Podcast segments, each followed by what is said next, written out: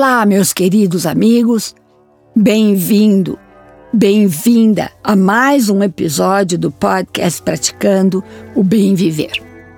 Eu sou Márcia Deluca e compartilho semanalmente aqui episódios sobre variados temas ligados a yoga, meditação e ayurveda para inspirar você a trilhar os caminhos do bem viver. Aceitar as coisas com equanimidade, sendo elas rotuladas boas ou ruins, é um poderoso hábito a ser desenvolvido em nossas vidas. Nosso estado mental deve permanecer o mesmo, sem oscilações, diante de momentos felizes e dos momentos de adversidade diante de algo desejável ou diante de algo indesejável. Krishna, como você já sabe, a expansão da consciência, ensinou para Arjuna no Bhagavad Gita para manter a equanimidade da mente, para que ele pudesse enxergar a realidade dos fatos e assim poder tomar a melhor decisão para o seu clã. Não devemos ficar eufóricos nos momentos de alegria e nem tristes nos momentos de tristeza. Já sabemos que as coisas são como são e nada acontece no universo que não seja exatamente o que tem que acontecer. Mesmo que não entendamos isso no exato momento. Vamos aqui relembrar que existe nesse mundo uma força maior que tudo rege e que tudo orquestra na mais perfeita ordem, independente de entendermos o porquê das coisas. Aceitar os resultados como eles vêm é uma grande bênção em nossas vidas.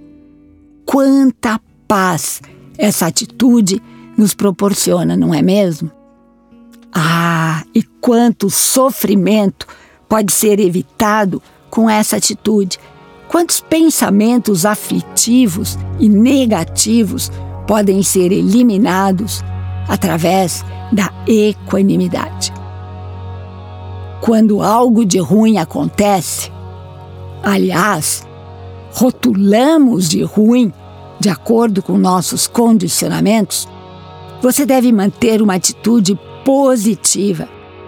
E ao invés de se lamentar, julgar ou criticar, simplesmente faça a pergunta: O que eu posso aprender com essa situação?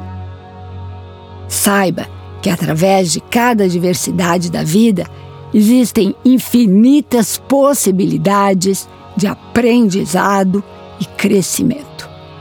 Portanto, abaixo a vítima e deixe renascer aquela pessoa que quer aprender com cada situação, aquela pessoa que quer crescer, evoluir.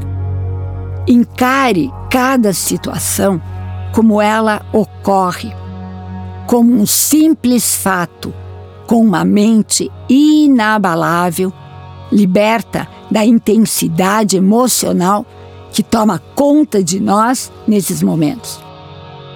Uma mente alerta, precisa, assertiva, que simplesmente decide o que tem que ser feito e direciona sua energia para a concretização da ação.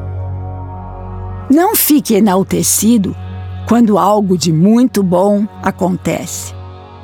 Uma mente que atinge o êxtase no momento em que acontece o que a pessoa quer, tem grandes chances de chegar no fundo do poço quando acontece o contrário. A mente equânime não oscila entre a euforia e a depressão mas se mantém em equilíbrio independentemente da situação. sucesso ou derrota, alegria ou tristeza, paz ou ansiedade.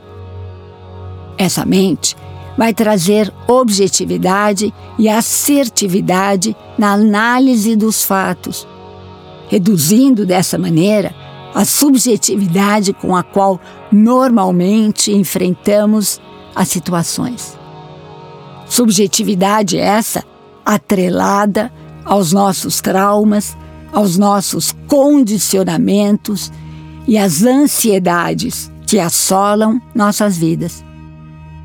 Temos o hábito de refutar os fatos já arraigados nas nossas células e agimos sempre no piloto automático, sem pensar. A partir daí, nossa mente entra em agitação.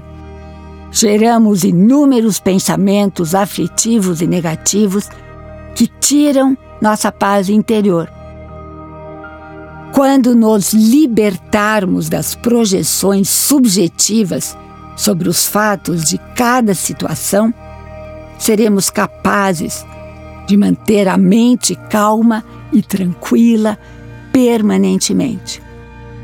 E por isso, Vedanta, a arte de ser feliz, nos ensina a observarmos permanentemente nossos pensamentos para que possamos treinar essa atitude de equanimidade todos os dias da nossa vida. Precisamos aprender a separar a subjetividade do fato em si. E como tudo na vida, é necessário aqui o famoso trio maravilha para evoluirmos nessa questão: intenção, disciplina e dar tempo ao tempo. Aliás, todos os valores aqui ensinados e compartilhados seguem o mesmo princípio da necessidade do treinamento para nos tornarmos experts no determinado assunto. E o lema aqui é devagar e sempre porque se vamos com muita sede ao pote, ele quebra, não é mesmo? Adoro os ditados populares que encerram em si tanta sabedoria nos simples dizeres. Para enxergarmos a realidade tal qual ela se apresenta, precisamos manter a equanimidade da nossa mente. E assim, sua vida se torna mais simples e prazerosa a cada dia.